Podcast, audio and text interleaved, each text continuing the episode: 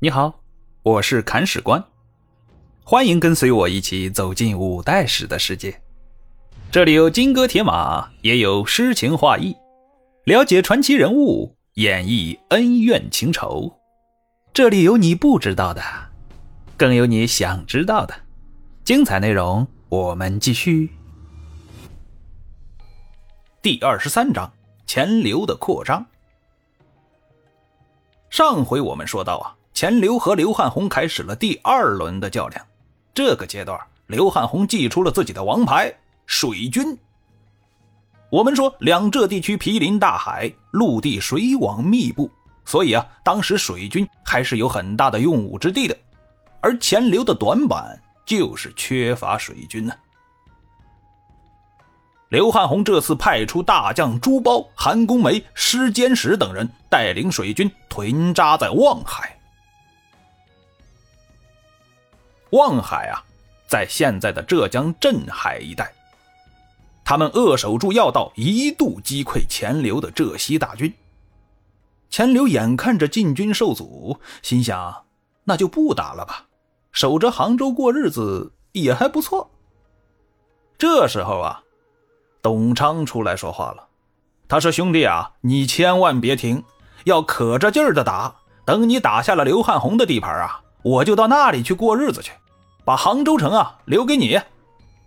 钱刘心想：嘿，这个提议真心不错。董昌是自己的老大呀，有他在，自己在杭州城里就永远是老二。做老二哪有做老大来的舒服呀？所以啊，今后这仗不但要打，而且要豁出命去打，因为这仗不是为别人打的，而是为自己打的呀。想通了这一节，钱镠开始拼命了。他率军出平水，带兵开辟山路五百里，奇袭曹娥岱。曹娥岱啊，是一个地名，在现在的绍兴附近。而浙东将领鲍君福以为是神兵天降，望风而降。钱镠乘胜进军，过封山，连破对方数路大军，兵围越州。而越州啊，就是现在的浙江省绍兴市那一带。这是刘汉宏的老巢啊，相当于今天的省城。刘汉宏很是吃惊啊，他没有其他的办法，只能拼死抵抗了呀。但事实证明，刘汉宏打阵地战不行，打守城战同样不中用。城下的钱镠一阵猛攻，越州城破，刘汉宏灰溜溜逃到了台州，也就是现在的浙江临海。而台州刺史见钱镠势大，生怕刘汉宏连累了自己，他满脸含笑地迎接刘汉宏入城，随后一根绳索把对方绑了个结实，飞马送到了钱镠面前。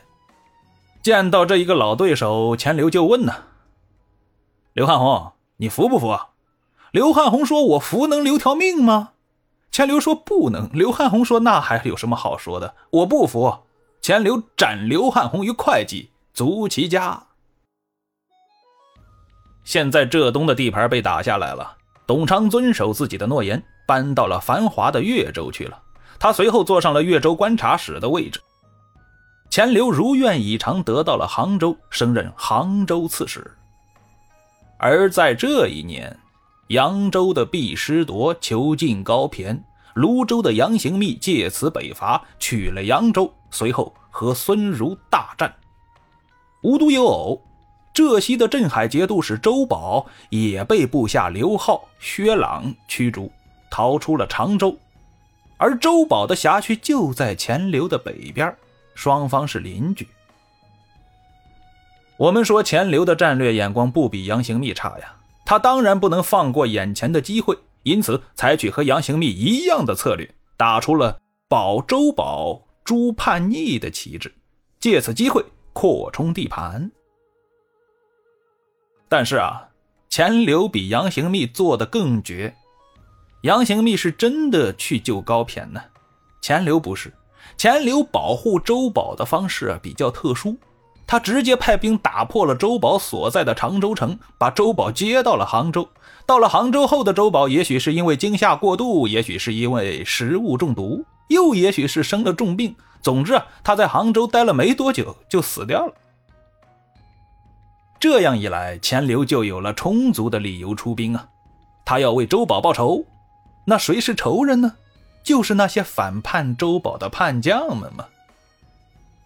现在这些叛将们占据着润州、苏州等地，两眼发红的钱镠带着军兵就杀过去了。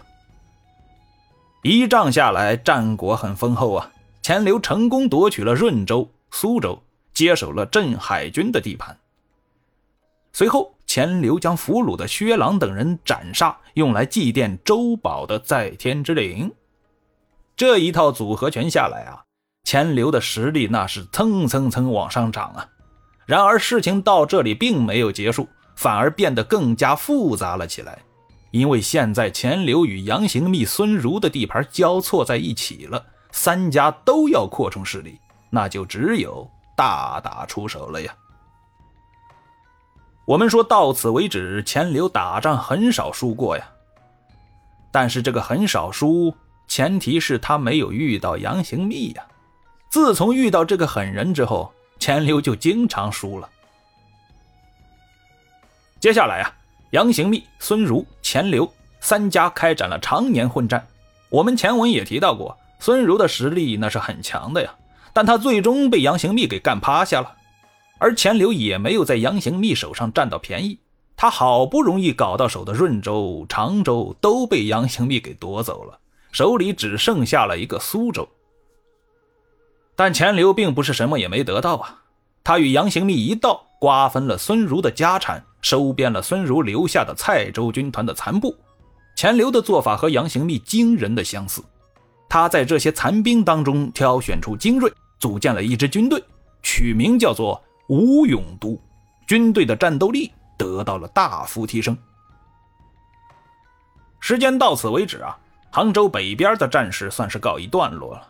我们把目光转移到南边，因为这一段时间，钱镠在和孙儒、杨行密死磕的时候啊，他和自己的老搭档董昌闹掰了。